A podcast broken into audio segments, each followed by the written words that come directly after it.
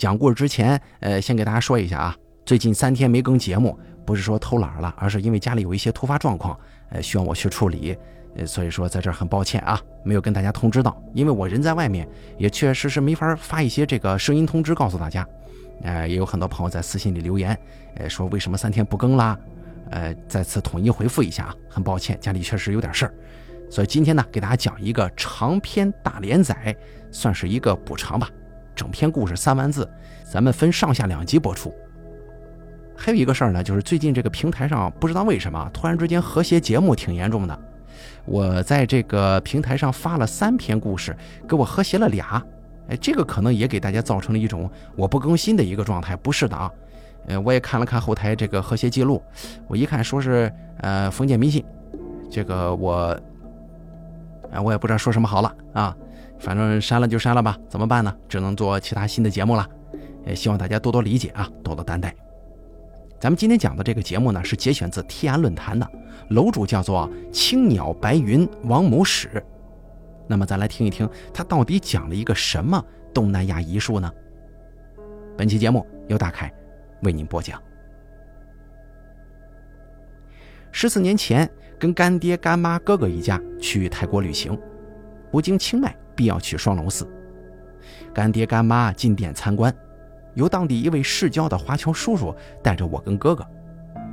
我俩转的挺无聊啊，在外面看恢宏的金碧殿堂，就趁着人多四处乱窜，你追我跑的。叔叔他急也急不来呀，猛喊小心不要乱跑。也怪不懂泰语，根本不知进到寺中哪个地方的时候，有个不知名的僧人忽然冒了出来。他披着褐红色的袈裟，半裸着上身，话也不说，只是递给了哥哥一块做工精美的佛牌。这佛牌呢，其中有仙女坐在花上，花瓣片片，细致的无以复加，反面也是如此。我们拿着这个佛牌去仔细看呢，而那个僧人早就没影了，就当做是传说中的有缘人，把这个宝贝送给了我哥哥。回到大殿出口。同行的华侨叔叔找我们找的是急得跳脚啊，问去哪儿了。等他看见哥哥手持佛牌，就赶忙问他从哪儿得来的。知道缘由之后，大叫不好，满脸的懊恼与焦躁，说这个不能接，不该接，并且还直呼这下糟了。我心里本来就既羡慕又嫉妒啊，干脆出声讨要。好东西为什么不能要啊？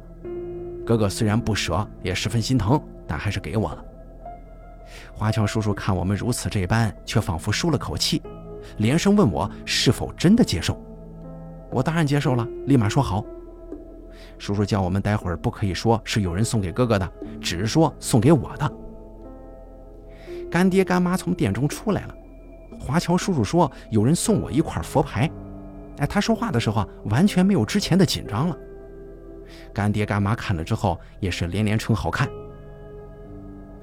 正跟哥哥从双龙寺开心的出来，路上遇到了一个蓬头垢面、嘴部被缝住的乞丐。干妈施舍了他一袋食物，对方却完全无视，但是也不离开，只是一个劲儿跟着。问他要什么，他指来画去的，干爹干妈、哥哥叔叔都不懂。但我仿佛天然有知啊，他要的应该是我攥在手上的佛牌。这个时候，我一个不注意，居然被他欺身过来，上手就要给我抢过去。那个时候我年龄还小啊，不过十岁左右。看乞丐一身污秽，臭气熏天，脸上长满了突出，就好像手指头似的肉包，我不由得吓得就松了手。佛牌呢，就这么滑落了，被那个乞丐一把抓去，往嘴上一抹。哎，不知怎么回事，让他吞进了嘴里。那个被缝住的嘴唇吸动不止，腮帮子嚼得嘎嘣响。整个过程啊，前后不过数秒钟，大家都没反应过来。我经不得这么一下，是又气又怕，居然晕过去了。当我再醒来的时候，已经处于酒店房间了，干妈跟哥哥陪着我。趁干妈去给我们买吃食的时候，哥哥偷偷往我手心塞了一枚玉佩，叫我立刻佩戴起来。那个玉佩啊，不像是普通玉石，触感竟然是温润的。摸到这块玉之后啊，我忽然有一种感念，说不清道不明，也就此作罢。可是接下来的几天一直发烧、呕吐、拉肚子，干爹、干妈还有哥哥都很紧张，尤其是我干妈，赶忙问哥哥是不是带我吃了不干净的东西啊？当时我感觉人已经虚的不行了。这个时候，那个叔叔不得不说，当时在庙里收佛牌的事儿。在泰国的寺庙中，佛牌是不能随便给的，更不能随便收。送出佛牌包含了这个僧人的助力，收下佛牌的人如果不能遵照僧人的愿望戒荤腥、存善念，就会被佛牌反噬。但有的僧人呢，并不是通过这个佛牌寄福给别人，而是传承一种意愿。有网友问楼主我，为什么那个叔叔紧张哥哥，而不是紧张楼主呢？因为他根本就不担心我呀，因为我是别人家的小孩，不是干爹他们家的。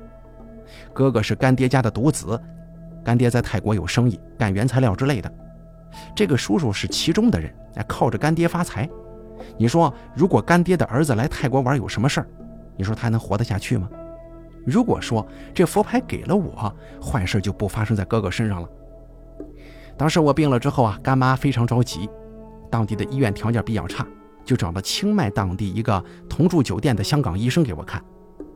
他没看出所以然来，只是开了一些消炎药，认为是小孩子嘛，抵抗力差，水土不服。但当时的我们已经在泰国待了大概有四五天的样子了，水土不服是不可能的事儿。后来哥哥给我带上了那块被我一直藏在枕头底下的玉石，当天我就感觉好多了。干爹干妈都非常高兴啊，但是怕我身体不好，决定让我先在清迈待一段时间，他们先去曼谷，让那个香港医生招呼我一下。这个香港人姓谭，我叫他谭伯伯。为人非常和善，有点糊涂，年纪大概五十岁吧，有一些胖，戴着眼镜，说起话来觉得比较笨。因为要照顾我嘛，他经常走错房门，敲隔壁一个白人的门。那个白人因此跟我们很是熟悉，是一个来泰国找艳遇的金发小脑残，哎，对我倒是蛮好的，经常给我零食吃。在清迈的日子就跟水一样，用一个词形容叫做细水长流。每天没什么事情，就是早上跟谭伯伯吃早餐。金发小脑残白天呢就拖着我当吉祥物到处逛荡，招揽那些喜欢可爱小朋友的姑娘。有时候呢还去附近僧侣聚集的地方拍拍照片啥的。奇怪的是啊，每次我跟过去，人家不知道为什么就会散开，搞得他很郁闷。有时候我跟谭伯伯在当地的地摊上捡漏，看看有没有什么值钱的东西。不知道谭伯伯是好运呢还是怎么着，没有遇到一个值钱的，不过也没有遇到一个诡异的。同酒店有个客人在退宿之后出大门不久，竟然直愣愣地死在了清迈的大街上，死因是突发大面积心梗。我也听说那个人呢，他以非常低廉的价格淘到了一个很值钱的东西。可是有脑子的人都得想想啊，一个东西如果价值非常大，怎么会被人低价转手呢？不是上了降头，就是故意钓鱼，还有就是咒力怨念那一套了。有些无妄之灾呀，普通人哪有什么大本事能够给他镇得住呢？到了晚上，金发脑残哥各种浪荡求艳遇，我跟谭伯伯回酒店吃吃饭，或者在附近逛逛街啥的，顶多去喝个浆果就回酒店房间睡觉了。在这插一句啊，不管是在泰国也好，哪里也罢，酒店里面如果发生过人命，都是很不吉利的，尤其是被人下降，或者被其他别有用心的人造成的。所以一般不要住小酒店，这些酒店的历史和命案容易被人掩饰。要住就要注意大一点的酒店。入住之前呢，了解一下有没有什么新闻之类的。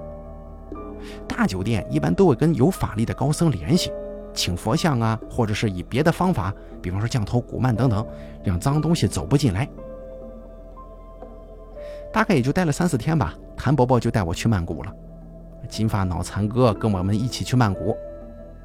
当时坐长途大巴，到曼谷的时候，发现他俩的旅行箱保险锁都被夹断了。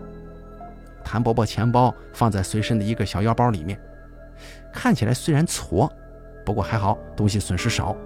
行李箱翻乱了，少了几个旅游纪念品而已。可怜的金发脑残哥，这钱包放在箱子里。那护照倒是还在，但现金都没了，那卡也没有了。咱不得不说啊，这金发哥真心悲剧啊，连吃饭钱都没了。然后没办法呀，干爹干妈来的时候看他急用，就借给了他一点钱，让他想办法去大使馆寻求帮助。曼谷这个城市呢比较现代一点，当然了，也就是一点点而已。这个贫民窟、红灯区遍地开花，比清迈感觉更要污浊。这边的红灯店超级多，主要是服务华人的。到这之后不久，就听说干爹去了当地的赌场赌钱，这是华人开设的。在我不在的那几天，天天晚上都去。第一次的时候赢了一点后来输了两次，还要赌，干妈劝也不听。把来的时候带的几万块都给输干净了。后来有个女的华人，但不知道是香港人还是内地人，还是当地华侨，她借钱给了干爹，当天晚上就连本带利赢了回来。我去的第一晚上就是准备带着我去请这个女人吃饭。那个女的来的时候大概是正好六点钟，穿着丝绸染花的中袖长裙，年龄看起来大概三十来岁。说不出为什么，她长得很漂亮，但是呢，你就会有一种她的面貌比她本身年纪要年轻很多的感觉。那个时候吧，觉得她可能是五六十岁，但她的外貌就是三十多，跟我妈妈差不多啊。奇就奇在她来了之后，立马说：“我先生今天也要来，但是可能会晚一点，能不能加个座呀？”于是很名正言顺的就在干妈跟我之间加了个座。靠椅搬过来之后不久，我明显感觉到胸口的愈发烫，下意识地摸了一下。这个时候，我的眼角只觉得右边的靠椅上坐了一个跟我差不多大的人，哎，这个人要加引号。而干妈呢，也跟服务员打招呼，说冷气是不是开的有点大了呀？原来这个女的看我和干妈，一个小女孩，一个女子，都是阳气不强的，于是呢，安排她养的古曼童坐在了我们中间。什么先生，什么迟到，都是假话。本来呢，古曼的发明是高僧为权贵阶级的早夭孩童做一个在世的念想，给父母亲人一个装有早夭孩童的身上物品啊，比方说什么啊毛发呀、石油石膏啊。因为非正常死亡的人呢，需要有自己的遗骨部分才能依附。同理，如果招惹到了什么妖魔鬼怪，一定要检查是不是身上有啥不该有的东西，烧毁或者遗弃掉。基本都能解决问题。现实生活不存在千里传魂魄，除非是正常死亡的人回魂托梦。早夭这件事情一般是上一世自作孽，或者这一世父母作孽，我们所熟知的冤亲债主由此而来。然后孩子的父母亲拿着这个古曼童的信物，啊佛牌也好，古曼也好，放在身边，鉴于能够靠自己积德行善抵消孩子的罪孽。但实际上啊，阴物与阳气互相抵消，罪孽和善德也是一样。如此一来，不但不会增加德行，反而会因为强留不该留的东西而害了自身。古曼童本身就是因为负有自己上辈子或者父母的罪孽，一旦横死，本来可以在鬼差那边排队等超生，父母却妄想将其留在身边，通过自己的种种方法来帮他插队。甚至是安排他投胎到哪个好人家，啊，这种想法本来就是贪念嘛。泰国小乘佛教的龙婆大师们本来是没有来由接受这样的事情的，因为做这些事情是消耗法力和阴德的。须知要控制游魂，每夜都得念咒加持，不然则不受其控制。大家试想一下，大师都是这样，普通人哪里经得起阴邪和阳气的相互冲撞呢？时间长了，怎能不伤及自身？到时候魂魄不全，如何投胎呀？劝大家不要买古曼，不要请佛牌。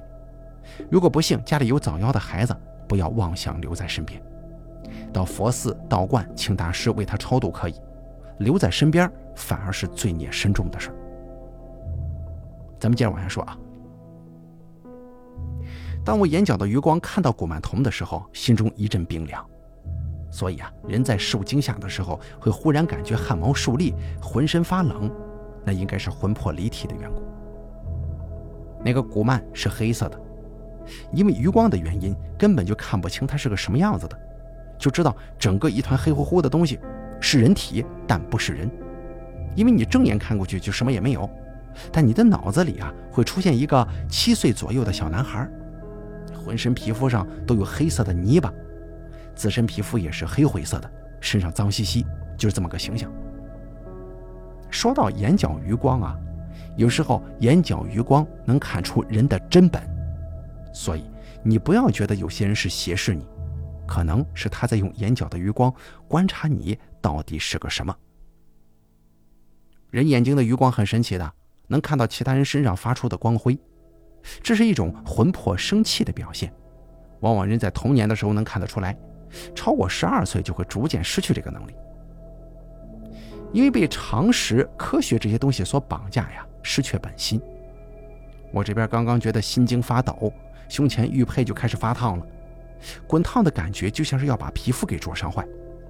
实在受不了了，我就把吊坠的绳子给拉了起来。而这样一来呢，就被其他人看到了。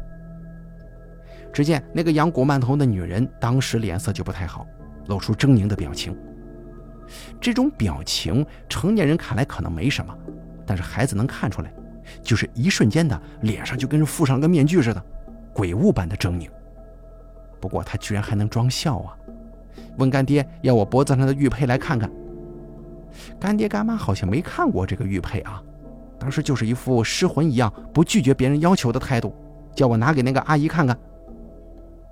我用眼角的余光看了看之后，那古曼童已经不在我右边了，但转眼的一瞬间，却感觉到古曼缩到了那个女人的身旁，在桌子下面跟椅子之间的角落里待着。玉佩这东西啊，都是贴身养护的，心性纯正的人能够将之收为己用。我身上的这块就是当时那位老人送给我的。不论国内外都有这样的习惯，就是贴身的玉不轻易示人，更不能随便摘下来给人把玩。一旦接触到他人的人气，这块玉的灵气就很容易被消耗掉。除非是送赠，或者因为经济的问题啊，其他原因啊转让了。此时的我不愿意把玉佩取下来，就是天然有之。虽然没有人告诉我你不能摘这个玉佩啊，但我就是知道的确不能摘。这块突如其来的玉佩，肯定是那个半路出来吓我们的一跳的那个老乞丐送给我的，而他呢，帮我拿走了佛牌。这块玉佩能够帮助我渡过难关。不要怕，只要不取下来，那古曼童就伤不了我。听说人这种生物的勇气和求生的欲望啊，都是来自于黑暗的一面的，贪婪、恐惧、仇恨。我想说，我屈服给恐惧的次数最多，因为我时常就感觉到恐惧。因为怕呀，所以才会在生死一线的时候学会求生的法门。所以说，生存的欲望和决心不在于任何别的地方，而在你的心里。我把玉佩攥在手中，没有给我干爹。然后每个人脸上都有愤怒的表情出现，包括我哥哥。整个桌子上除了我，大家都被那个女人的古曼童给控制住了。那个时候我才八九岁呀，没有办法不害怕。在异国他乡，自己的亲人朋友完全一脸不要我的表情，我怕会被抓去变成曼谷某个脏兮兮棚屋里没有手脚、没有舌头的怪人，被这个女的生吞活剥，弄成怪物被人围观。恐惧无限膨胀，感觉自己像个气球，马上就要炸开了。就是畏惧会转变成攻击敌人的力量。可能有朋友问我是怎么反击的，当然是直接大哭一声了。当时绷不住啊，觉得大家都有杀我的心了，啊，对死我也有点概念了，毕竟不是三五岁的小毛孩吗？我就直接大嚎一声，反正那种力量把周围的人给震慑住了，旁边也有人过来围观。而干爹干妈呢，突然像是被雷击了一样，问我怎么了？我说你们要我给阿姨看玉佩，要打我，啊，肚子疼要上厕所，啊，眼看就这么要暂且脱身了。而那个该死的女人居然来了一句：“要不要帮忙？”说他看我年纪小，我不适应当地饮食，有些水土不服。然后我立马哭得更厉害了，心里就想：完了，这个女人今天啊，这是要把我给吃了。这个时候呢，出了一个小小的意外，一个十岁左右的男孩子走过来，一声不响的把我的板凳掀翻，我忽然间就趴坐在了地上，更是又气又委屈啊，哭得更大声了。只是更加可怕的是，眼睛不用转动，我都能感觉到那个古曼童已经从桌子底下爬了过来，离我更近了。而那个男孩把我掀翻之后，居然不走，在那大声说话，说的全是粤语，大概意思是你哭够没有啊？哭个不停，真没用。哥哥看到这情形就怒了呀，吼了几声就要起身过来打他，被干爹和谭伯伯给拦住了。干妈也拉住他，对着周围问：“这谁家的孩子呀？怎么都没人管呢？居然打我家小孩！”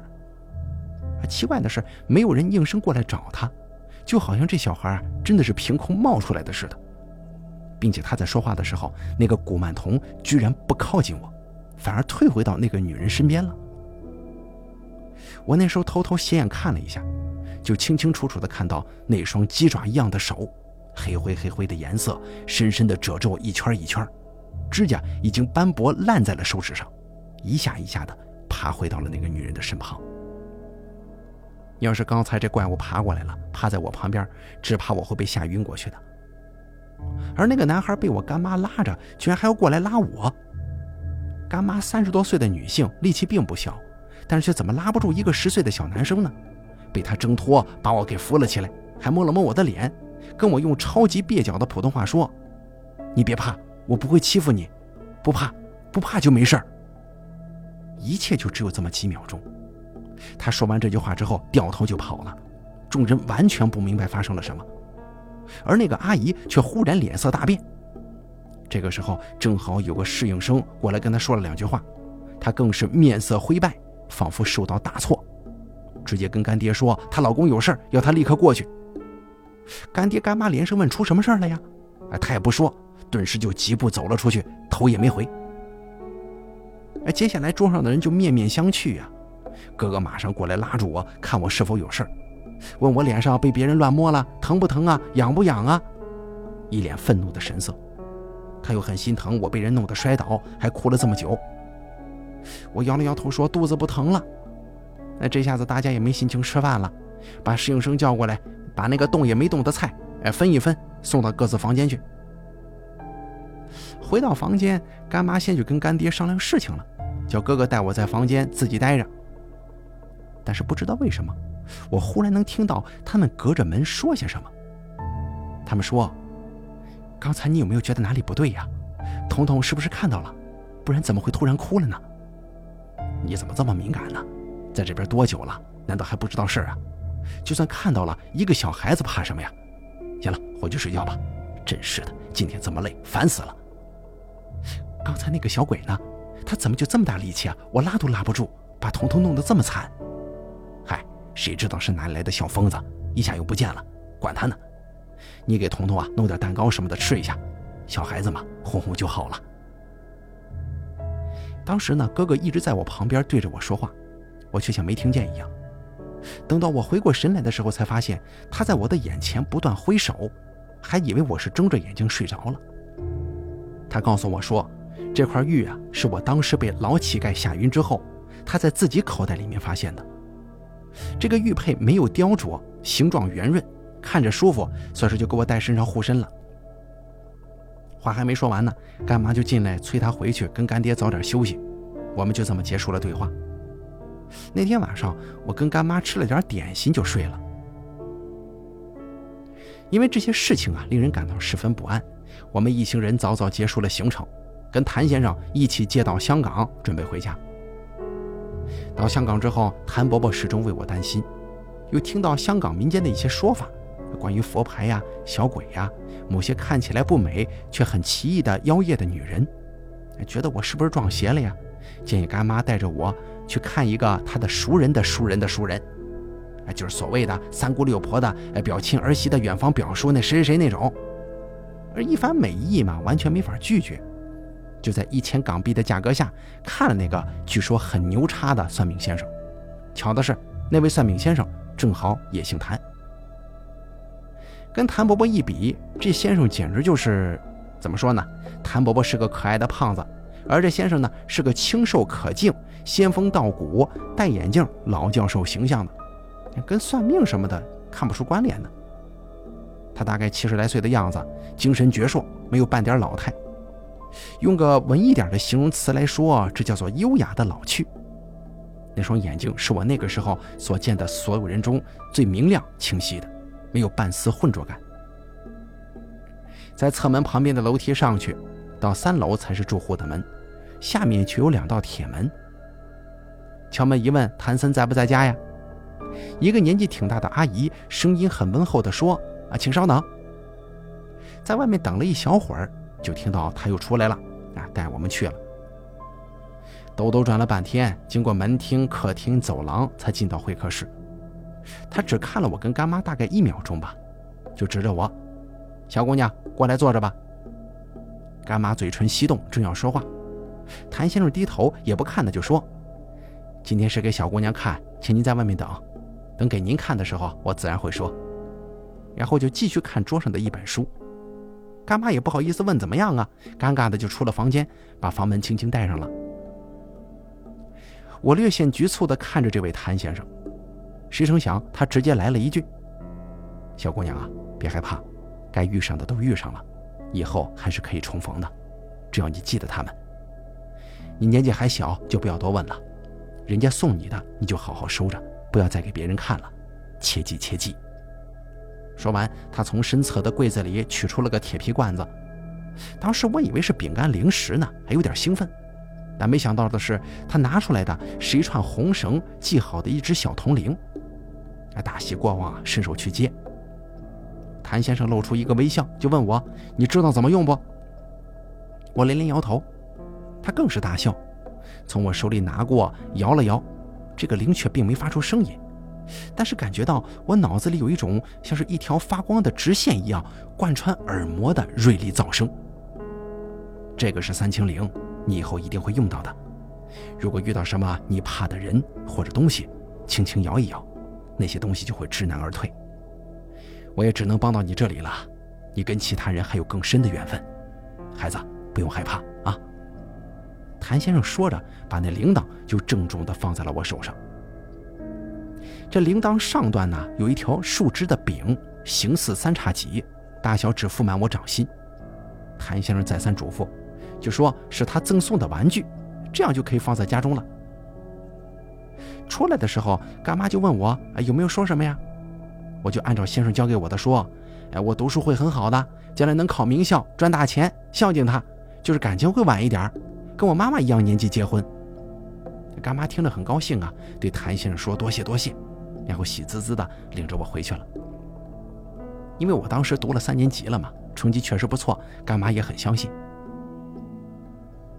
接下来只在香港待了一晚上，次日就回内地了。回到家，爸妈也正好在，干爹干妈隐去旅程的艰苦和诡异事件，只把欢快的事说了说，啊，又看了看照片，大家是其乐融融。干爹干妈吃过晚饭之后，就带着哥哥走了，但万万没想到的是，那竟然是我最后一次见到他们。后来呢，干爹干妈不知道为什么生意特别忙，哥哥也要上初中，未曾再来看我找我玩。再后来，干爹因为受人唆使上过佛牌，其实根本没用的假货，不成想却四处去赌博。但奇怪的是啊，赌运竟然非常好，几乎走到哪都能赢钱。干妈虽然劝他，但是也没什么效果。后来呢，他瞒着干妈偷偷的去澳门赌博，结果输了个一败涂地。回来之后变卖了产业还债，还暴露出有情人的丑事儿。听妈妈说。干妈是哭着带哥哥离开干爹的，因为他们曾经住过的四层别墅被卖掉抵债。哥哥将他房间我曾经羡慕他有的那些玩具打包给了我爸爸，让我爸爸给我。那箱玩具我还没有来得及整理呢，就因为某日被爸爸放在天台上晒，让人全部偷走了。后来我的人生再也没遇到过什么事儿，风平浪静的升学，小学、初中、高中。一路上来，成绩确实非常好，也没有如何用功。而小时候的这些奇遇呢，只以为是自己年纪小做的噩梦，不过都是一些自己吓唬自己的虚幻的东西。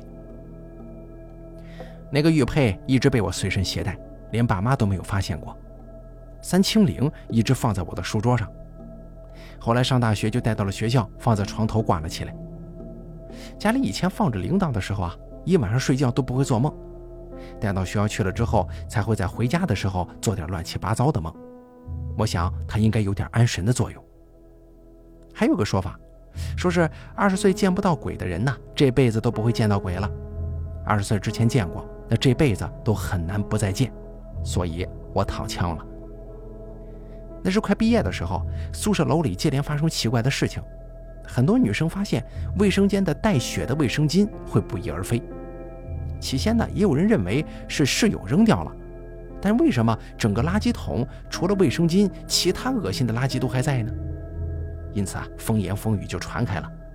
有人说是有变态来这边偷东西，因为女生楼也有内衣裤被盗的事情发生。也有人说是流浪动物搞的。最后有一个说法，疯传甚至到了网络上，那就是说我们女生楼闹鬼，因为那些卫生巾不见了的女生都会有不同等级的头晕、贫血。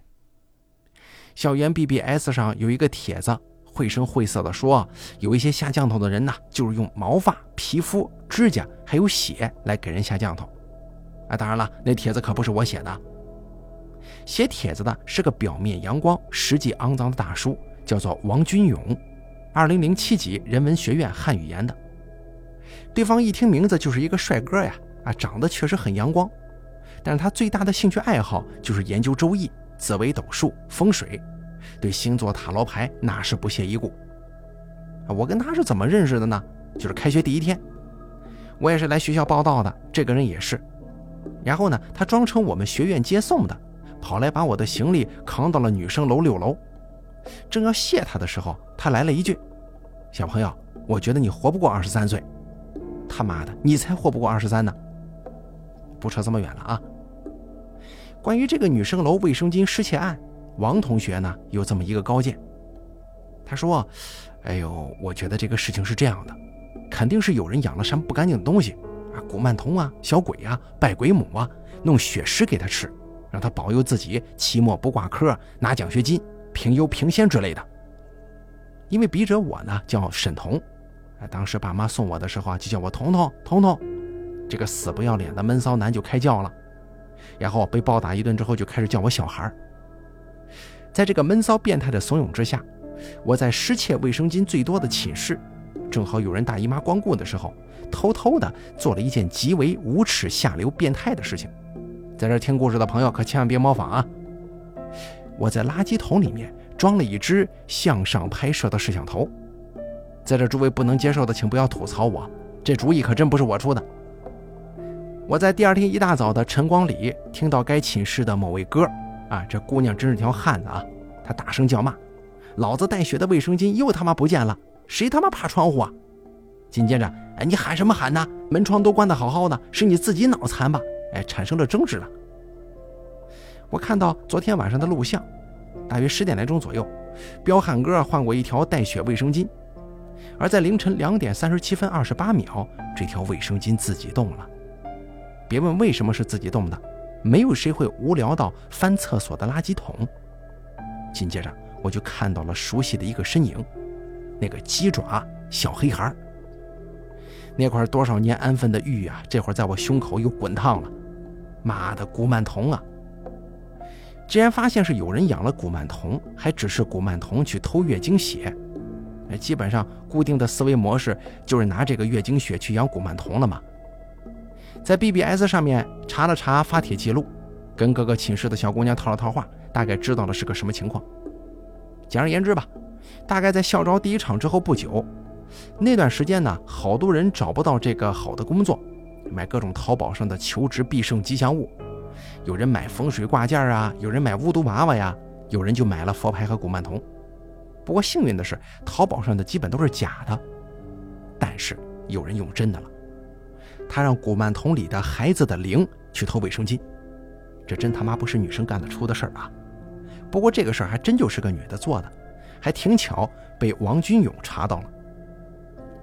有个女生有一次在寝室点香，把蚊帐烧坏了，被学生处的人批评过。问过他们寝室的人才知道，其实她呀天天都点香，只是地点转移到了天台，时间是晚上。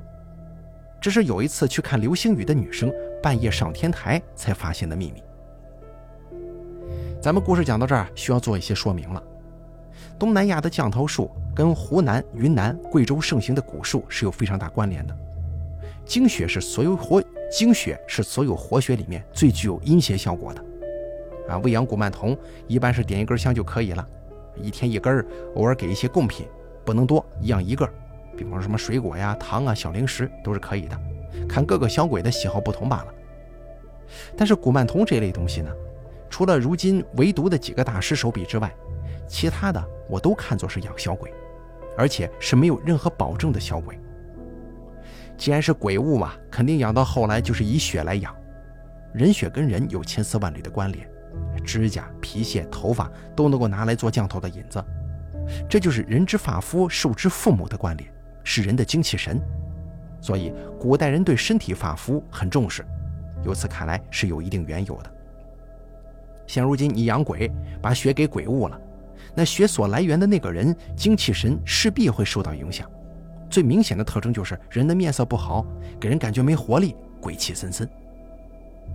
如果你被下了降头，或者说你的血被人用来走助力、愿力，比方说在茅山术当中，有人拿童子尿延年益寿，有人用处男处女的血做法术求平安吉祥或者财运等等，对人的影响基本是走乏力、犯困一段时间，或者是小不走运一段时间。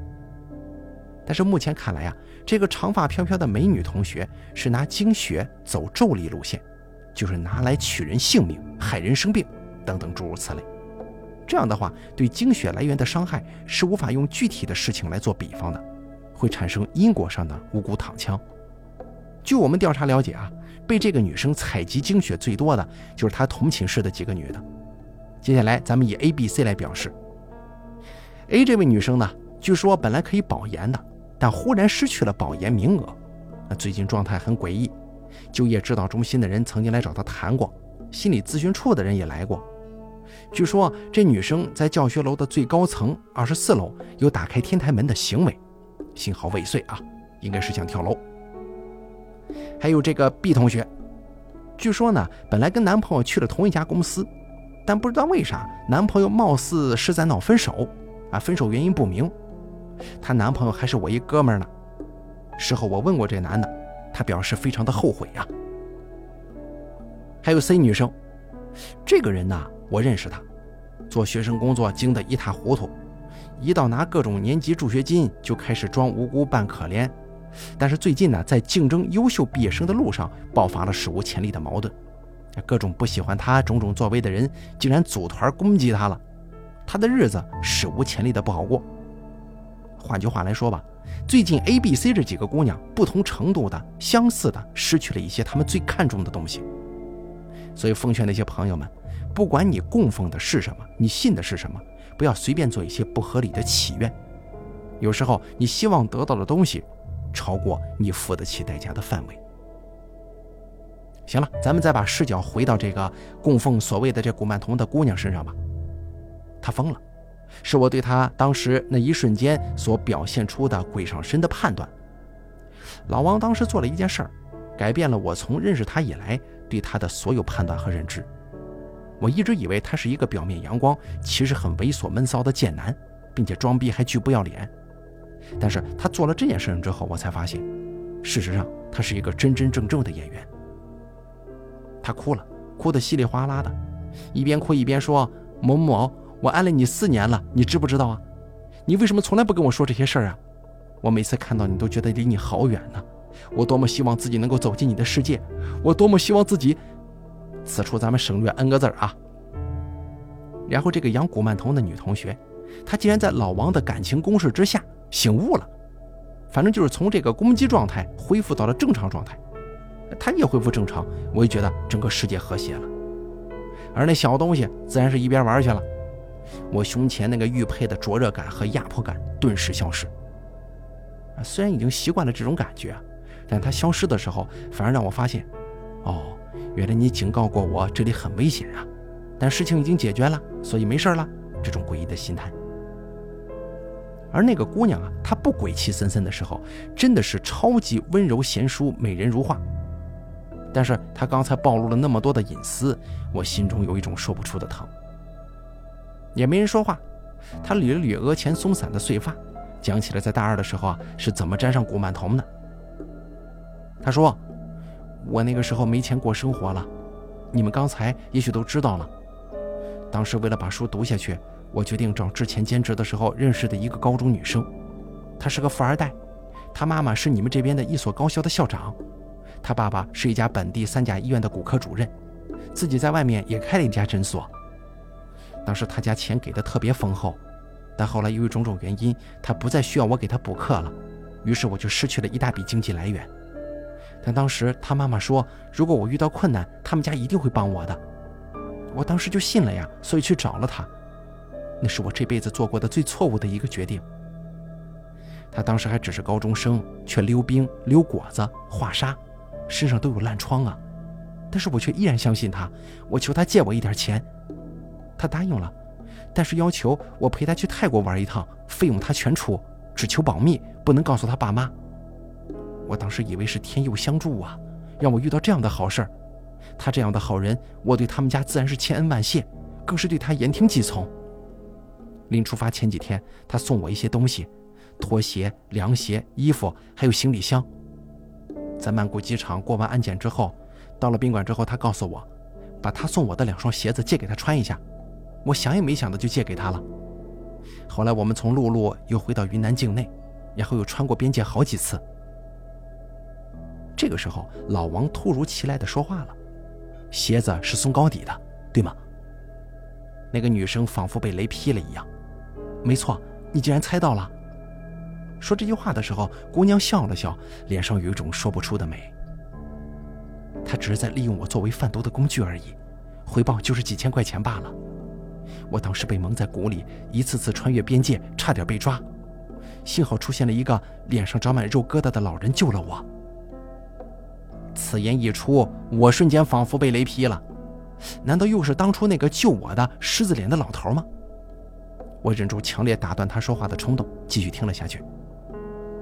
当时我发现鞋子穿在脚上的感觉很奇怪，有时候感觉非常重，大概比平常重了一斤那么多；有时候却又非常轻。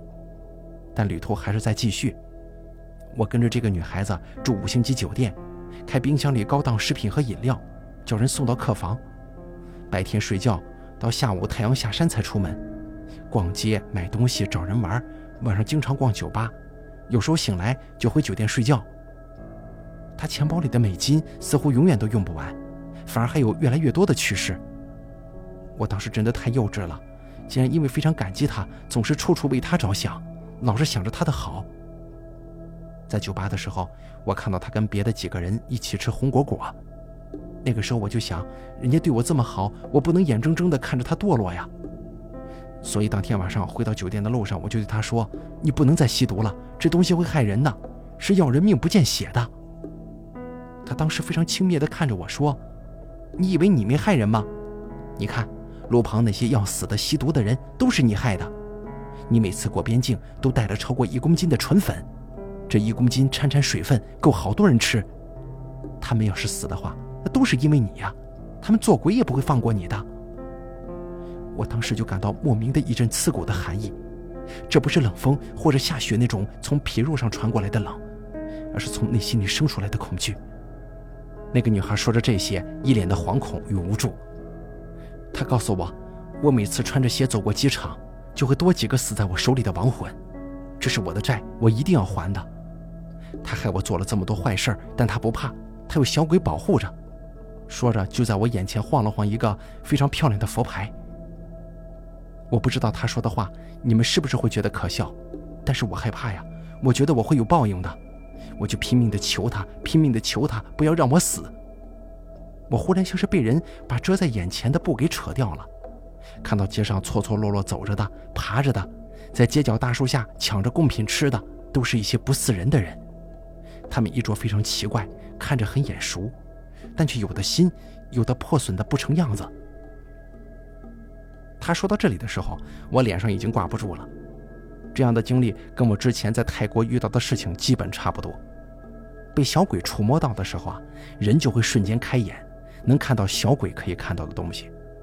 这样的惊吓对于一个普通小姑娘来说根本是不可接受的。而我猜测，剩下的故事不出意外，不过就是她如何被那个高中生给带上了养小鬼的不归路。先是供香，然后是供食物，接下来供生食，总归是要走到供奉血食这一步的。然后我向那位美女问出了那个我非常关心也是最最不解的问题：你刚才说的那个狮子脸老人是怎么回事啊？你遇到过他吗？美女听见我的话，诧异地问我：“这样说来，难道你也见过他吗？”我点了点头，说：“没错，很小的时候我也遇到过有人养古曼童，并且要害我，幸好当时有他帮助过我，不然我可能就没命了。”王军勇一听这话来劲了：“哟，你有这种经历啊？还不早说，现成编的吗？”一巴掌下去之后，王同学的脸就被我从美女面前挪开了。姑娘。还是你说说当时怎么个情况吧。当时的情况，街上根本就没什么行人，我被吓得痛哭流涕，还不敢发出声音。他看到我这样，似乎很满意，然后带着我回到酒店，告诉我以后看清楚自己的位置，不要有任何不该有的想法，老老实实听话做事，好自为之。从那以后，我每天都感到精神恍惚，明知自己做的都是罪孽，但还是被他所要挟。不得不继续这种行尸走肉般的生活。我们后来又到了清迈，他要做一笔大交易，全是药丸子，用糖衣包装，还有封袋，看起来很像是普通的糖果。我跟他打了招呼，出了酒店，走在街上，阳光再也好像感觉不到一点暖意了，只觉得自己的人生如同被打入了十八层地狱一样，只有无穷无尽的折磨。就在这个时候，我看到街上有个老乞丐躺在丁字路口，有些人围在边上指指点点的。那老乞丐满脸的肉疙瘩，怪吓人的。我当时不知道为什么，就觉得自己还不如去死，而人家那么可怜，还要活下去，我得去看看他，去帮帮他。别的人不知道是害怕还是怎样，都不敢靠近他，只是围成一个圈。我挤进去一看，老人家确实是晕倒了，需要急救。我凭借着在学校学过的一点基础急救知识，帮老人简单的检查了一下，他是因为低血糖而晕倒的。扶起他靠在路边的墙脚下，给他喂了一点甘蔗汁，没过一会儿他就醒了。睁开眼之后，露出一副非常痛苦的表情，开始流泪。那真的是一种老泪纵横啊！我无法向你们描述那种心酸的感觉。他哭着的时候，我都觉得我那些事儿根本就不算什么。但是哭了一小会儿，老人就没有表情了。他紧紧握着我的右手，摩挲了一会儿，说了四个字：“绝处逢生。”他说完这些，忽然起身就走了。我当时觉得遇到这个老人一定是可以帮我的人，但他只是转了个角，我就再也找不到他了。那一块街区就这么大，清迈城的路不难走，但是我找了好久好久，一直找，也没能找见。那个时候，我想不能这样下去啊！这样的日子我一天也没法忍了。我要过正常的生活，不能再继续这样被人奴役。那天我趁着他不在，跑到双龙寺，几乎是逃命一样。我听说那边的僧人法力高强，我多想他们能救救我呀！没有去想什么大使馆呐，什么警察呀，什么华人之类的，只是想如果有神有佛，求求你们救救我吧！我快活不下去了。大概这样撕心裂肺的祈求，真的被谁听到了吧？我遇到了一个年轻的僧人，他送给我一个佛牌，里面有一个娃娃像，背后是非常复杂但却精致的花瓣雕刻。我的天哪！他说的每一句话都像是闪电一样击中了我的记忆。从那以后，我就有了自己的古曼童。得到佛牌的当天晚上，我就做了个梦，梦到一个非常可爱的小孩子，大概只有两岁多。粉嘟嘟的脸，肉乎乎的小娃娃，朝我蹒跚地奔过来，还叫我姐姐呢。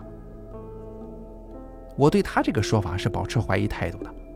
虽然所有养古曼的人心里自己家的孩子都是肉嘟嘟、圆乎乎、超可爱，跟个小胖胖一样之类的，你们真的对自己养的是什么毫无感觉吗？死物能够如此让你们心生爱意吗？我问他，然后你就养了这个吗？我是说。那个到处去找月经血之类的，你懂的吧？这话一说，我都不好意思了。他看了看我，一脸的绝望。对，从那以后，我就养了小鬼。做完这个梦的第二天，我就见到我的孩子了，他跟梦里一模一样，是那么的可爱。我每天晚上到酒店的天台给他喂一只檀香。自从他出现之后，我就再也不怕了，不用说话，他就知道我在想什么。他帮我赶走了那些吓人的东西，那个女孩子再也不能控制我了，我打心眼里根本就不怕她了。我自己偷偷拿走了护照、机票，叫酒店的人帮我去找到大使馆的的士。但是清迈哪里有大使馆呢？无奈之下，我在当地的警察局一五一十地告诉别人发生了什么，但他们根本就不相信。他们问我毒品在哪儿，工具在哪儿，我全都不知道。当我带着一群当地警察去酒店抓那个女孩子的时候，她早就结账走掉了。我一直没有再见过她。但是随后的那几天，有一则新闻里面说，在清迈有一个身份不明的女尸死相惨烈，死在了一条河里。虽然我根本就看不清楚那个女尸的样子，但我就是知道，那是她。后来警方把我送到了曼谷，在大使馆的人帮助之下，我回国了。其实有机票、有些证件之类的东西，没有他们帮我，我也能回去。只是很奇怪，他们安排了一个人跟我一起走。到了昆明之后，我发现我的孩子变得好脆弱，好像是受到了很大的伤害。这个时候，我又做了一个梦，他告诉我要给他吃东西。我在昆明的一个小吃店买了一桌子菜，起锅鸡、毛血旺，买了那么多呢，但那孩子就是躲在桌子底下不敢出来。他说他害怕那个红光闪闪的怪物。你知道那是什么吗？那是店里的关公像，是店主人拿来当财神爷摆着的。接下来他又开始流泪了，让我觉得没能早点遇到并且帮助他，实在是一件非常可惜的事儿。你们可知道，我在泰国的遭遇对我来说是绝境啊！我以为遇到了我的孩子就是绝境逢生，哪里知道原来还有这么些曲折呢？回来之后我才知道，寻常每天一根香根本只是基本的保命而已。有时候在超市他自己拿些东西，我直到结账才发现。以为是自己拿错了，再放回去，他就发火了。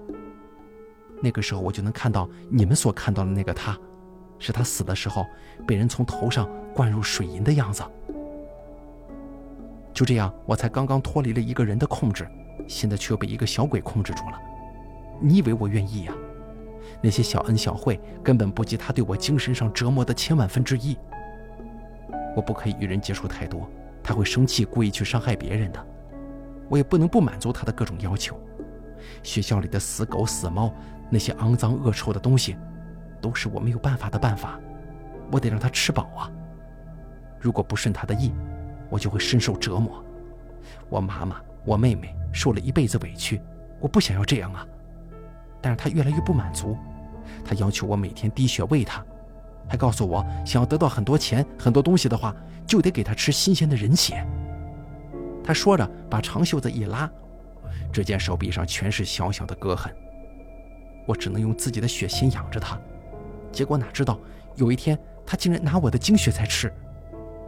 当时正遇上校招，我要借他的帮助，于是就给他说：“你去去拿精血吧，多少都可以。”我以为精血那么脏，又都是废血，对活人应该没什么坏处的，但是怎么做会伤害那些女孩子，我是真的不知道。在小昭之后，我也想叫他不要再继续这样的恶行了，但他已经完全不受我的控制，说什么都没用。他甚至反而开始控制我了，让我做出根本我就不想做的事情。事到如今，我已经人不人鬼不鬼了。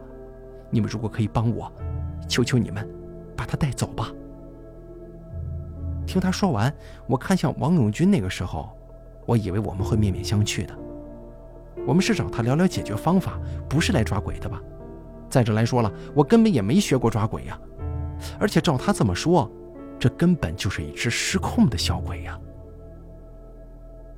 好了，这篇来自天安论坛的帖子，讲讲我所亲历的东南亚遗术。